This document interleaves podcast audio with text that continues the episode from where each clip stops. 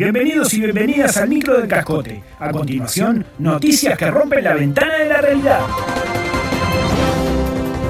En Uruguay, el VAR podría enlentecer tanto el fútbol que provocaría un vórtice espacio-tiempo. Los científicos de la Agencia Nacional de Investigación e Innovación, ANI, anunciaron que se un daño mayor que el provocado por la pandemia del coronavirus. De hecho, el uso de la herramienta tecnológica podría significar el fin de la humanidad tal como la conocemos. El paper que elaboraron asegura que, debido a la lentitud propia del uruguayo, sumado el deterioro del promedio de las canchas del fútbol local, y si a eso encima se le agrega la pausa obvia de la revisión en el Video Assistant Referee VAR, el estrés del espacio-tiempo se vuelve inestable, pudiendo surgir un vórtice.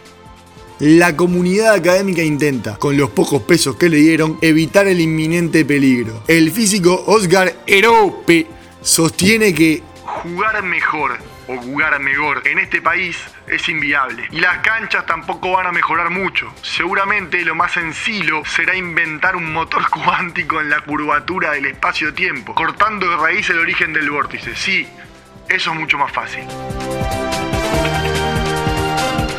En el panorama informático político, el gobierno creará un ministerio de Excel.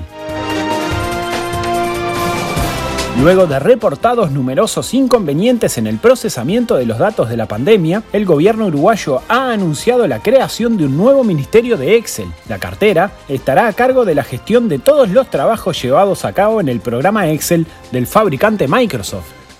Fuentes cercanas a Presidencia de la República informan que se barajan distintos nombres para la titularidad del Nobel órgano.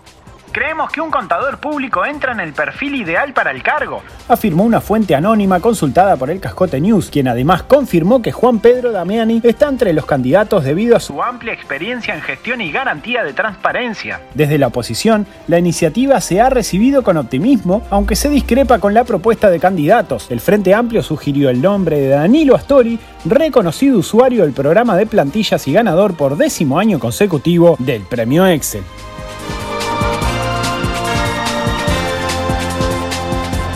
Esto fue todo por hoy, todo por hoy. Hasta la próxima edición del Micro del Cascote.